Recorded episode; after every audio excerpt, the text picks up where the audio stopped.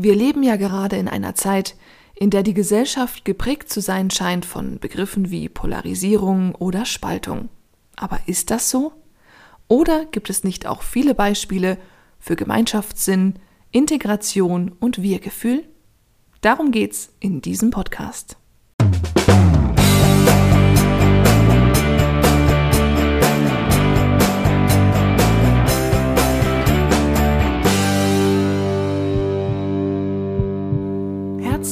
Aufs Ohr, der Podcast der CSU im Landtag.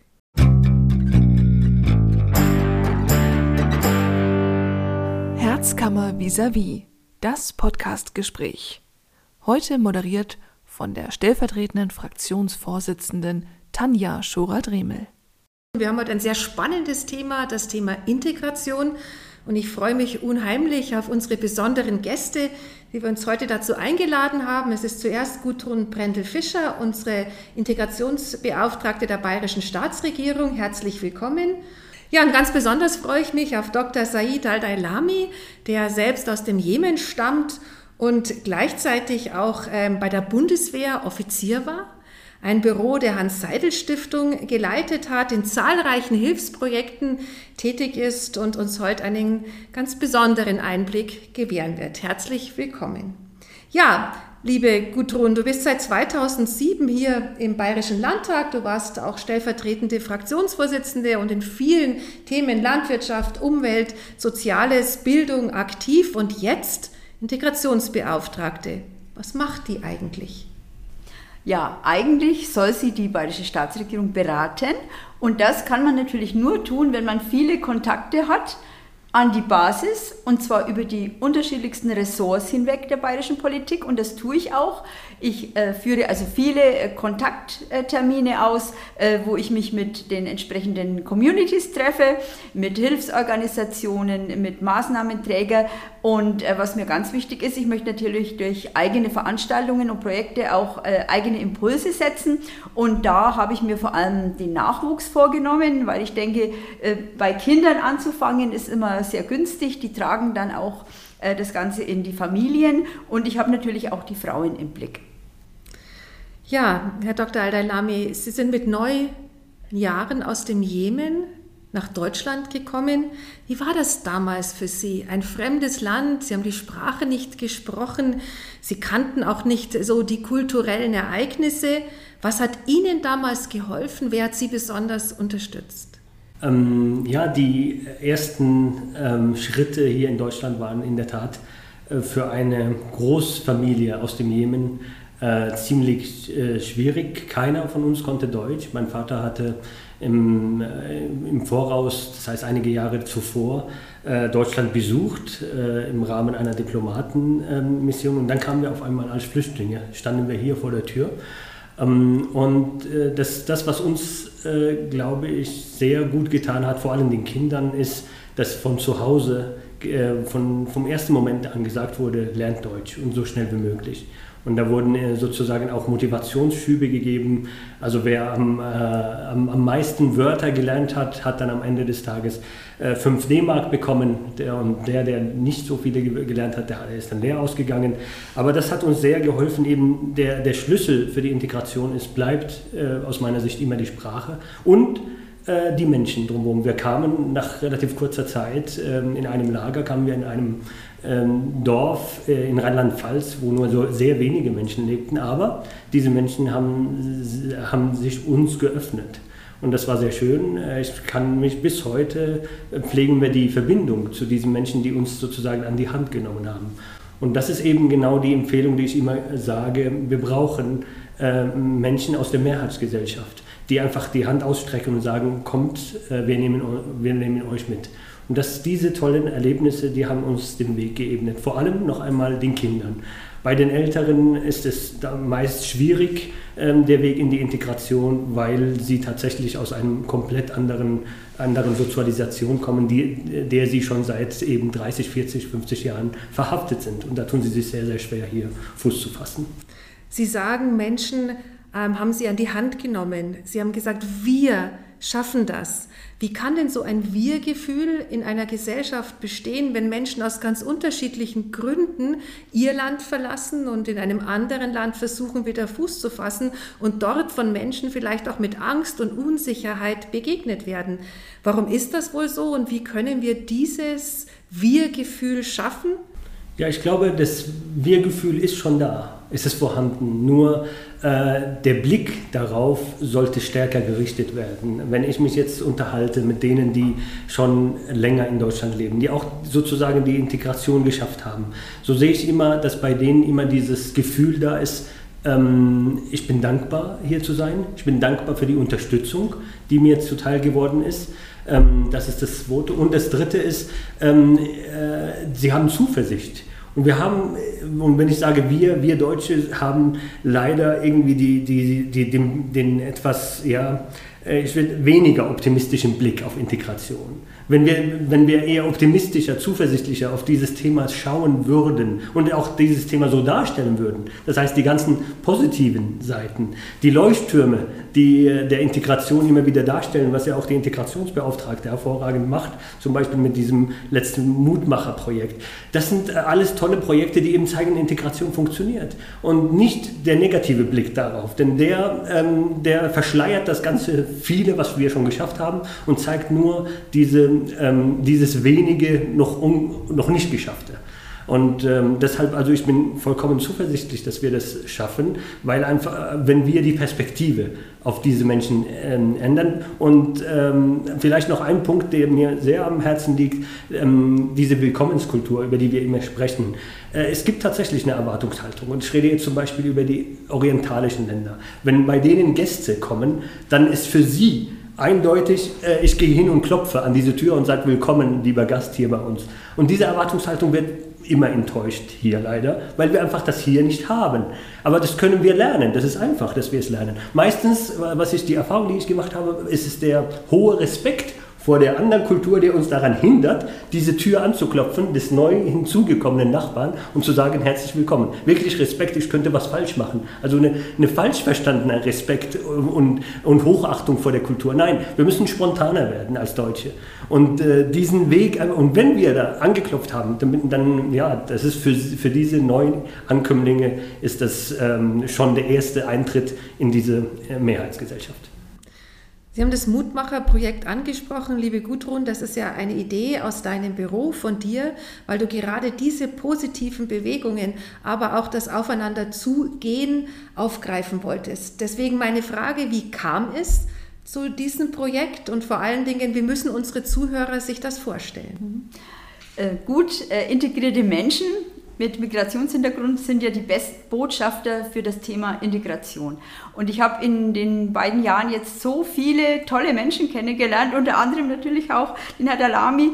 Und ähm, habe überlegt, was könnte man tun, um das äh, besser herauszustellen. Und die sozialen Medien bieten natürlich da eine gute und schnelle Möglichkeit, äh, sowas auch zu verdeutlichen. Und wir haben eben äh, Ausschau gehalten nach Frauen und Männern, die eben diese Mutmacherfunktion idealtypisch besetzen können. Und deshalb diese kleinen Videos gedreht. Und äh, ja, ich habe ein sehr gutes Gefühl. Wir bekommen auch sehr positive Rückmeldungen. Es soll zum einen äh, unseren Akteurinnen und Akteuren, die da mitwirken, äh, Wertschätzung zeigen. Und es soll aber auch natürlich allen Menschen, die in unser Land kommen, die sich für ein Leben in Deutschland interessieren und äh, entschieden haben, ähm, Mut machen. Ja, ähm, quasi, wenn du dich anstrengst, wenn du bereit bist, deine Stärken auch hier einzubringen, wenn du vor allem die Sprache natürlich lernst, das ist eine ganz, ganz fundamentale Voraussetzung, dann hast du alle Möglichkeiten. Und äh, wir sehen ja an vielen, vielen Leuchttürmen, menschlichen Leuchttürmen, wie es äh, mein Vorredner auch ausgesprochen hat, äh, dass es klappt und dass auch Unterstützung da ist. Unterstützung zum einen durch staatliche Angebote, aber auch durch Angebote, die aus der Mitte der Mehrheitsgesellschaft, der Aufnahmegesellschaft kommen. Und äh, von daher bin ich sehr zuversichtlich, dass sich da in den nächsten Jahren viel tut. Und es muss sich ja auch viel tun. Wir wissen, wir brauchen nicht nur, um das menschliche Miteinander äh, gut zu führen, sondern um vor allem auch natürlich unsere Fachkräfte für die Zukunft zu gewinnen, brauchen wir Menschen, die zuwandern. Und von daher ist es ganz, ganz wichtig. Hast du schon erste Rückmeldungen von Menschen, die dieses Mutmacherprojekt begleitet haben, die vielleicht auch Teil waren oder die darauf reagiert haben? Mhm. Also interessanterweise ist, dass ich ähm, Menschen melden. Ich würde auch ganz gern ein Video senden und würde ganz gern auch meine Geschichte kurz in wenigen Sekunden praktisch berichten. Und äh, das ist das eine. Und das andere ist, dass wir auch ähm, gut ähm, Unterstützung erhalten. Äh, Mensch, das ist eine tolle Idee, eine gute Sache, vor allem auch äh, den, aus den Reihen des Bayerischen Integrationsrates, wo ja viele ähm, Menschen äh, sitzen, äh, die auch viele Kontakte äh, mit Migrantinnen und Migranten haben oder eben selber auch äh, mit Migrationshintergrund hier bei uns leben. Herr Dr. Aldailami, Sie waren ein ganz wichtiger Teil dieses Mutmacherprojektes. Warum? Ja, ich war ähm, und ich bin stolz darauf, auch konstituierendes Mitglied des Bayerischen Integrationsrates. Dann kam meine Auslandsverwendung äh, und äh, war dann sechs Jahre eben in Tunesien und deshalb konnte ich nicht mehr so aktiv dabei sein und freue mich jetzt wieder hier in Deutschland, in Bayern zu sein und äh, auch wieder, ähm, als ich angesprochen wurde auf dieses Projekt, war es ganz klar für mich, dass ich da mitmachen werde, denn ich bin felsenfest davon überzeugt, dass ähm, die, diese, ähm, die Leute, die es hier ähm, geschafft haben, ähm, diese, sich wohlzufühlen, eine Heimat hier zu finden, das sind die besten Botschafter, wie es schon die Integrationsbeauftragte ähm, hervorragend gesagt hat, die besten Botschafter für diejenigen, die es eben noch, die noch Schwierigkeiten haben, hier Fuß zu fassen, weil sie sehen, ah, okay, der sieht mir ähnlich, der kommt aus einem ähnlichen Land wie ich, ähm, der hatte bestimmt auch mit null äh, sprachlichen Fähigkeiten angefangen und trotzdem äh, fühlt er sich oder fühlt sich diese Person hier willkommen und wohl. Und darum geht es in allerletzter Instanz das nicht, was man erreicht hat in Beruf oder in Funktion, sondern dass man sich innerlich wohlfühlt. Ich bin hier angekommen.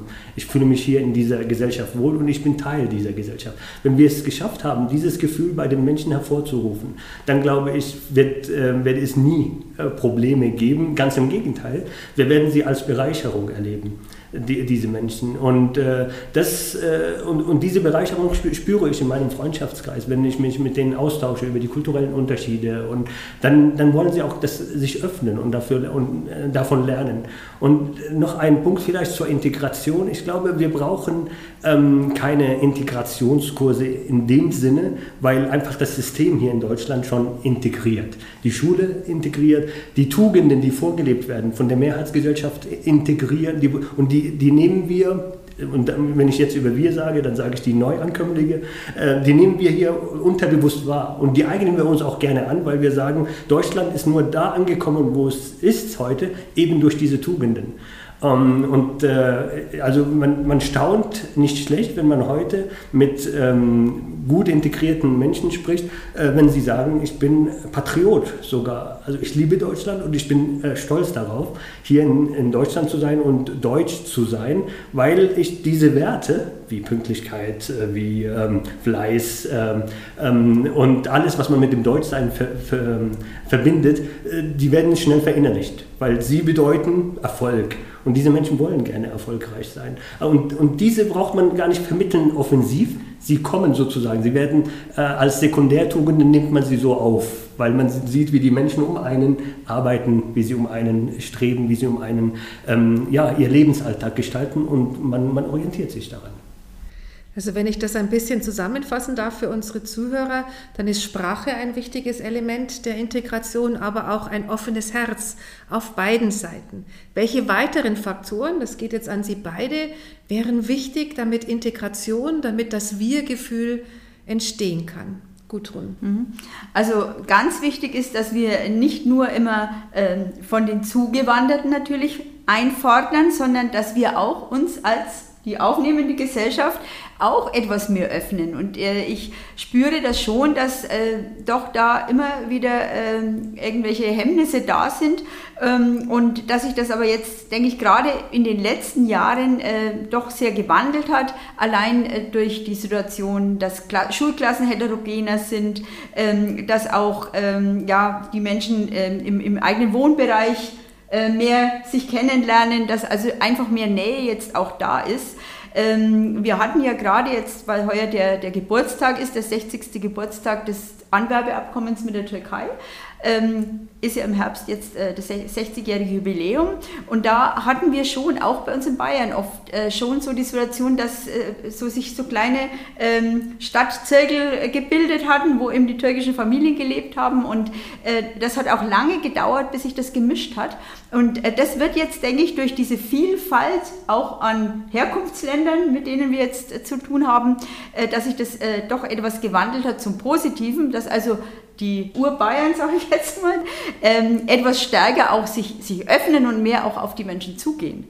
Ähm, das, wenn ich jetzt zurückdenke an meine Kindheit, ja, da gab es ja auch schon türkische Familien im Nahbereich, ähm, da war man da noch sehr viel vorsichtiger. Also von daher ist die Entwicklung positiv.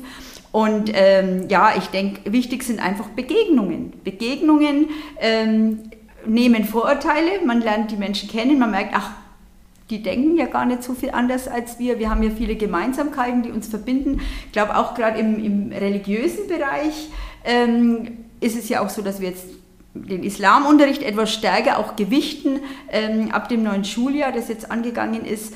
Und äh, dass auch da festgestellt wird, es gibt auch hier Schnittmengen zwischen dem Christentum und äh, der, äh, dem Islam. Und das sorgt sicher dafür, äh, dass auch mehr Information jetzt greifbar ist. Also man weiß mehr voneinander, als es vielleicht vor äh, zig Jahren noch der Fall war. Und ähm, was mir auch äh, wichtig ist, ist eben die, die berufliche Integration. Äh, ich glaube, äh, wenn man dann über, die, über den Arbeitsplatz, egal ob man jetzt im Handwerk, in der Industrie, äh, egal wo man tätig ist, ähm, dass man einfach durch die Kolleginnen und Kollegen am Arbeitsplatz natürlich auch nochmal eine andere Nähe entwickelt, dass sich dann oft auch private Kontakte eher anbahnen. Und von daher denke ich, ist es auch ein hoher Wert, dass wir gerade in Bayern diese guten Zahlen haben, was die ähm, in Ausbildung und Arbeitbringung angeht. Ähm, wir haben ja mittlerweile ja quasi schon 2020 ähm, haben wir schon Zahlen erreicht gehabt, die haben wir uns eigentlich erst für die nächsten Jahre vorgenommen gehabt, was die Steigerungen äh, angeht. Und das sind ja auch ähm, Beschäftigungsverhältnisse, die dann auch sozialversicherungspflichtig sind, also nicht nur so ein bisschen auf Jobbasis. Und äh, auch die Auszubildenden, ähm, ja, jeder zehnte Azubi in Bayern hat internationale Wurzeln. Das ist ja auch doch nochmal eine Nummer. Ne? Äh, die man da sagen kann. Also ja, ich denke, es läuft gut und ähm, was ähm, auch ähm, unsere Anstrengungen im schulischen Bereich angeht, dass wir diese Sprachklassen jetzt seit einigen Jahren haben, nachdem ja viele geflüchtete Menschen dann natürlich in hoher Zahl kamen. Ähm, da war natürlich nochmal eine besondere äh, Systematik auch erforderlich.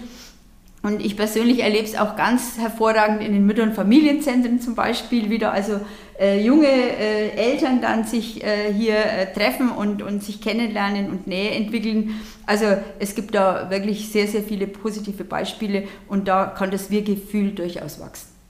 Was wäre für Sie noch ganz wichtig, Herr Dr. Al-Dailami, gerade vor einem ganz anderen kulturellen Hintergrund, den viele Menschen zu uns mitbringen? Ja, also ich denke, ähm, ein, ein, ein Faktor wäre aus meiner Sicht, dass man ähm, zuschauen muss und sollte, dass man das, das Narrativ über Zugewanderte an, dass man daran arbeitet, dass, das, was ich eingangs gesagt habe, dass man es positiv gestaltet. Wie die Integrationsbeauftragte schon gesagt hat, man kann ja auch sagen, wir brauchen diese Menschen, äh, um überhaupt unser Rentensystem aufrechtzuerhalten, um überhaupt den Gesellschaftsvertrag über längere Zeit aufrechtzuerhalten, brauchen wir Fachkräfte, die hier arbeiten. Denn äh, wenn es um Ausländer geht, werden dann alle dann über Kamm geschert. Die Fachkräfte, die hier reinkommen, ähm, die Stipendiaten, die ich zurzeit betreue, die ausländischen bei der Hans-Seidel-Stiftung, das sind Hochbegabte aus anderen Ländern, die hierher kommen und meistens nach ihrer Ausbildung, ähm, äh, nach ihrer ähm, Hochschulbildung hier bleiben und uns ähm, tatkräftig unterstützen und am Ende als, als große Ingenieure hier bleiben. und, aber bei der Ausländerdebatte oder bei der Integrationsdebatte oder gerade vor Wahlkämpfen wird dann leider mit diesem Thema auch gespielt. Und ich mhm. finde, das polarisiert. Das sollten wir verbieten. Man darf mit diesem Thema nicht spielen. Es geht hier um Menschen. Es geht hier um, um eine Gesellschaft, die zusammen bleibt bleiben soll und die zusammenwachsen soll. Und da darf keine Partei auch in einem Wahlkampf damit ähm, mit diesem Thema Punkte sammeln, indem man einfach polarisiert oder indem man bestimmte Menschen ins, ins Abseits äh, stellt. Wenn man es positiv wenden, würde ich sagen, auch anknüpfend an diese Idee der, der offenen Arme, ähm, wie, warum äh, denkt die Politik nicht darüber nach, Familien, die Zugewanderten ein, ähm, ja, äh, einen Willkommensgruß geben und sie aufnehmen und sie sozusagen an die Hand nehmen, ähm, eine, ja, ein, ähm, irgendeine monetäre Leistung dafür zu geben.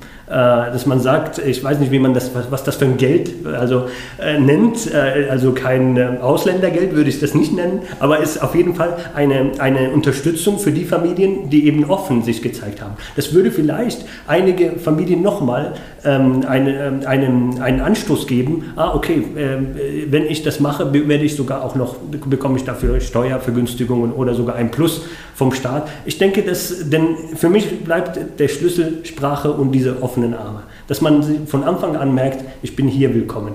Und dann ändert sich auch die gesamte, die gesamte Erzählung und die gesamte Wahrnehmung der Neuankömmlinge hier, weil sie sehen, wir werden mit offenen Armen aufgenommen. Okay, dann muss ich mich jetzt anstrengen.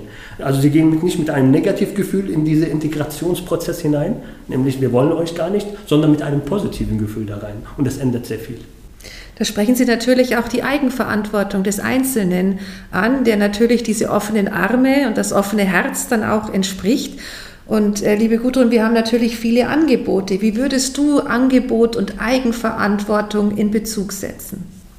Ja, also ich denke, äh, es, es ist ja so, äh, es sind ja unterschiedliche Wege, die zu uns führen. Wir haben ähm, Menschen, die über das Fachkräfte Einwanderungsgesetz kommen, die dann ja schon quasi einen Nachweis haben, dass sie hier auch einen äh, Ausbildungs- oder Arbeitsplatz vorfinden. Da sorgt ja oft dann die Wirtschaft, der Arbeitgeber schon dafür, dass auch nach Wohnraum und so weiter Ausschau gehalten wird, äh, dass alles klappt. Und wir haben natürlich auch äh, die in den letzten Jahren hohe Anzahl an Menschen, die mit Fluchthintergrund zu uns kommen, wo der Staat natürlich sehr, sehr viel Geld investiert, ohnehin investiert und äh, wo viele Maßnahmen natürlich auch laufen. Da ist die Sprache ein Angebot, aber wir haben ja auch viele Qualifizierungsmaßnahmen, äh, die äh, schulischen Charakter haben, wo also, äh, denke ich, der Staat doch schön äh, Geld investiert auch für die Menschen. Ähm, wobei ja da auch Menschen dabei sein können, die dann auf Dauer gar nicht hier bleiben, weil sich zum Beispiel der Sicherheitsstatus im Land ändert, im Herkunftsland und man dann doch wieder rückkehren möchte. Also ich denke, diese, dieses Maß an Eigenverantwortung ist schon äh, auch hoch anzusiedeln, denn es entstehen da leicht dann Neiddebatten ähm, und von daher äh, denke ich, so wie es momentan läuft, ist es, ist es okay. Und ähm, es muss hier eben eines noch passieren, es müssen noch mehr diese Gemeinsamkeiten entdeckt werden und ähm, Heimat kann dann entstehen, denke ich, äh, wenn sich die Zugewanderten auch dann letztendlich hier verankert fühlen, wenn sie die Sprache beherrschen, wenn sie ähm, merken, sie sind angenommen, sie haben viele Kontakte auch zur Aufnahmegesellschaft, das ist auch wichtig. Äh, wir wollen ja dieses Moment der Parallelgesellschaft, das wollen wir ja in Bayern wirklich verhindern und haben es bisher auch gut geschafft. Ähm, also Eigenverantwortung plus staatliche Fürsorge in, im Doppelpack, äh, denn äh, Neiddebatten sind immer gefährlich. Und wir haben ja hier auch politisch Kräfte im Land, die es dann immer gleich nicht gut meinen. Sie hatten das ja gerade auch äh, in Wahlkämpfen angeführt. Und äh, da ist mir ganz wichtig, dass wir hier also wirklich äh, diese Willkommenskultur möglichst in die Breite der Gesellschaft äh, senden und eben nicht diese Verwerfungen haben, die uns natürlich überhaupt nicht gefallen. Herr Dr. Al-Dailami, könnten Sie sich vorstellen, auch einmal politisch tätig zu werden? Ja, ich kann mir das sehr gut vorstellen und ähm, ich mache auch keinen Hehl daraus, dass ich schon sehr oft diesen Gedanken mit mir getragen habe. Und ähm, ja, aufgrund meiner Auslandsarbeit ähm, ist das dann eingeschlafen. Jetzt bin ich eben seit einem Jahr wieder hier in Deutschland und äh, ich denke, das wird kommen. Äh, und ähm, äh, ich bin nicht umsonst äh, CSU-Mitglied, also ist der Weg eigentlich vom vorgezeichnet. Ja, liebe Gudrun, auch du bist politisch aktiv, sehr stark im Ehrenamt und jetzt hauptberuflich. Bekommst du in deiner ähm, Aufgabe als Integrationsbeauftragte auch viele Menschen, die zu uns gekommen sind, die mittlerweile integriert sind, die sich ebenfalls politisch engagieren mit? Viele Zugewanderte sind ja ähm, aktiv in Vereinen im vorpolitischen Raum und äh, dadurch, dass wir in Bayern jetzt fast in allen äh, Kreisverwaltungsbehörden äh, Integrationsbeiräte haben, ist es natürlich so, dass dann der Tür ins die Tür ins Rathaus oder ins Landratsamt natürlich schon etwas äh, näher gerückt ist und von daher äh, denke ich, müssen wir diese Menschen einfach etwas konkreter noch ansprechen. Oft ist da ein bisschen Hemmnis da, ähm, dass man sich selber meldet, halt, ich könnte doch mitmachen. Wir müssen auf sie zugehen und müssen sie mehr ansprechen. Ja, dann ähm, darf ich schon fast am Ende unseres so spannenden Podcasts ein paar ganz ähm, kurze Frage-Antwort-Spiele ähm, mit Ihnen machen. Ähm, ich stelle eine kurze Frage und bitte Sie auch einfach kurz zu antworten, weil ich denke, dass unsere Zuhörer hier sehr gespannt sein will, äh, werden. Was ist Heimat? Heimat ist da, wo man sich ähm, wohlfühlt. Ist kein Ort, sondern ein Gefühl, ein Wohlfühlgefühl.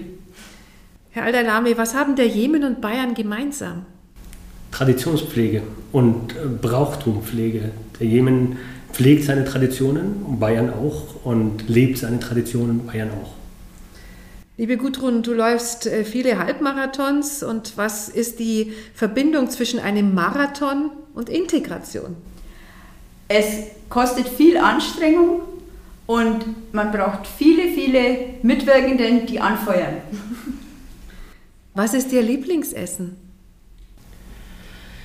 Ja, die ähm, orientalische Küche ist, ist breit äh, gefächert. Die, ich mag alles dort. Hier in, äh, liebe ich in Kaiserschmarrn. Das verbindet uns, liebe Gudrun. Lieber traditionell fränkisch oder doch orientalisch? Ich denke, man kann fränkisch auch mit orientalischen äh, Gewürzen kombinieren. Herr Dr. Aldalami, träumen Sie in Deutsch oder in Ihrer Muttersprache? Ich träume viel zu wenig, ähm, ähm, aber soweit ich mich erinnere, in beiden Sprachen. Und ich denke, ähm, auch das ist nochmal ein kleiner Punkt, ähm, hybride Identitäten sind wichtig. Also ich bin, ich war nach 20 Jahren im Jemen und äh, fühlte mich, als wäre ich nie aus dem Jemen mhm. raus gewesen.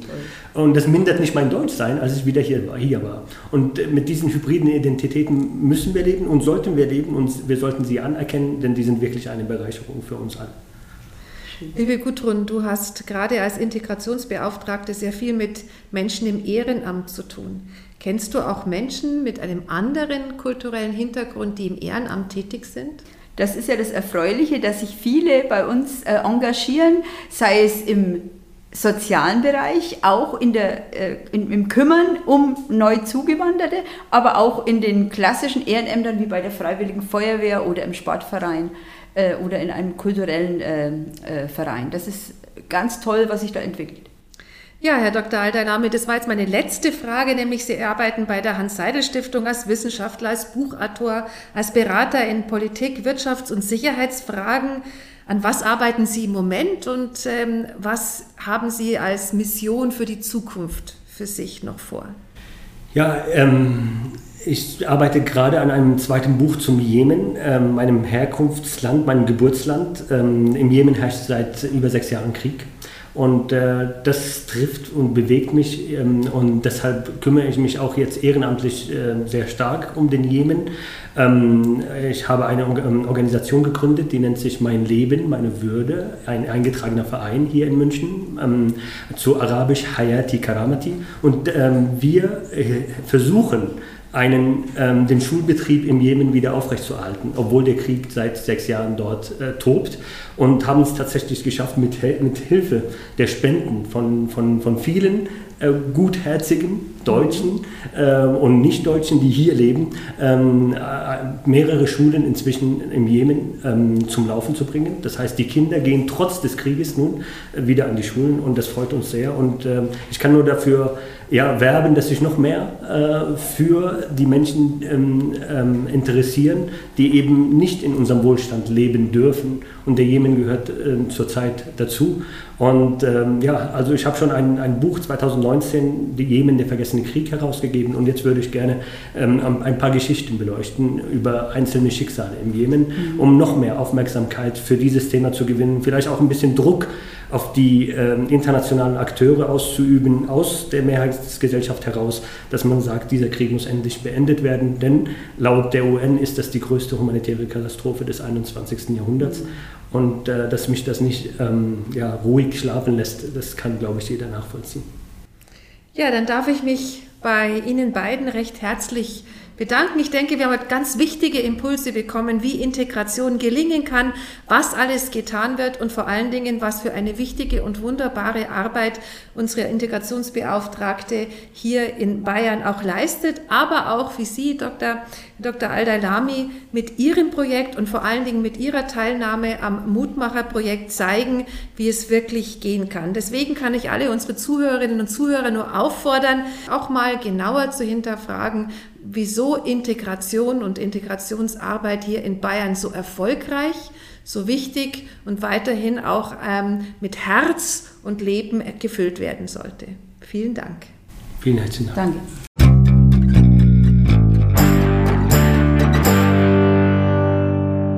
Geräuschkulisse.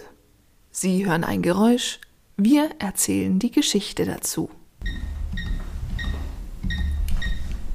Der Albtraum für jedes Unternehmen, wenn ein defektes elektronisches Gerät einen Kurzschluss hat und so eventuell einen Brand auslöst. Damit es nicht so weit kommt, sind Mitarbeiter der Stiftung Pfennigparade regelmäßig im Bayerischen Landtag unterwegs. Mit ihren Messgeräten prüfen sie, ob bei Monitoren, Kopierern, Netzteilen, Lampen, Wasserkochern und auch Staubsaugern alles in Ordnung ist. Immer mit dabei haben sie ihre Messgeräte, mit denen sie jeden Stecker unter die Lupe nehmen. Und so ist es kaum verwunderlich, dass die Truppe, übrigens ein inklusives Projekt, mittlerweile schon jeden Winkel des Maximilianeums kennt. Doch nicht nur hier bekommen sie interessante Einblicke. Wo die Pfennigparade sonst noch die Büros checkt und für Sicherheit am Arbeitsplatz sorgt, erfahren wir gleich in der Fragestunde. Und zwar von jemandem, der es ganz genau wissen muss. Risto Lindemann. Und wer noch weitere Infos zur Elektroprüfung sucht oder zur Stiftung, kann gerne mal auf pfennigparade.de vorbeischauen.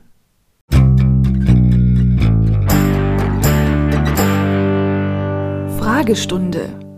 Dieses Mal mit Risto Lindemann, Mitarbeiter der Elektroprüfung bei der Stiftung Pfennigparade. Sie haben ja schon im Bayerischen Landtag gearbeitet. Was genau haben Sie gemacht? Also ich bin ähm, Elektroprüfer. Wir haben hier in dem Sinne die elektrischen Geräte bei Ihnen gemessen. Also Netzteile, PCs, Bildschirme, das haben wir alles gemessen. Und jetzt mache ich das seit drei Jahren und bin mehr als zufrieden daher. Ähm, Sie waren ja ähm, häufig dann im Landtag unterwegs, haben sämtliche Zimmerräume gesehen. Gab es einen Ort, der Ihnen besonders gut gefallen hat? Was ich immer wieder faszinierend finde, sind die Besprechungsräume. Weil was dann tagtäglich auch immer wieder da drin besprochen wird und so weiter, das ist schon mit Sicherheit ein bisschen spannender, aber auch die einzelnen Räume von den jeweiligen Abgeordneten mal zu sehen, das ist schon Einblick, den nicht jeder hat, sagen wir es mal so rum. Gab es da irgendwas, was Ihnen so im Gedächtnis geblieben ist, was Sie nicht erwartet hätten? Sagen wir so, es gibt viele ähm, außergewöhnliche Kleinigkeiten, die die Leute sammeln. Das sieht man öfter, aber so, so direkt jetzt eigentlich nicht. Was macht Ihnen denn bei Ihrer Arbeit am meisten Spaß? Ich finde es vor allem schön, immer wieder neue Leute kennenzulernen, beziehungsweise neue Orte. Und so wie hier jetzt halt im Bayerischen Landtag, da ist es auch mal schön, mal hinter die Fassade zu sehen, was alles so hier ist, wie das Ganze immer mal wieder so abläuft. Das ist immer wieder mal schön zu sehen.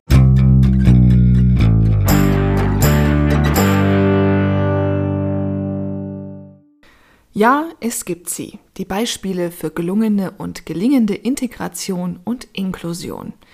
Wir haben gehört, welchen Weg Herr Dr. Aldalami eingeschlagen hat und auch gehört, wie viele tolle Angebote es zum Beispiel aus dem Bereich Ehrenamt gibt. Und wir haben die wertvolle Arbeit der Integrationsbeauftragten kennengelernt, die von Seiten des Staates viel Unterstützung anbietet, damit Zusammenhalt und Wir-Gefühl im Zusammenleben von Menschen mit unterschiedlichem Background gelingt. Integration und Inklusion kann nur gelingen, wenn Menschen zusammenkommen und Berührungsängste abbauen.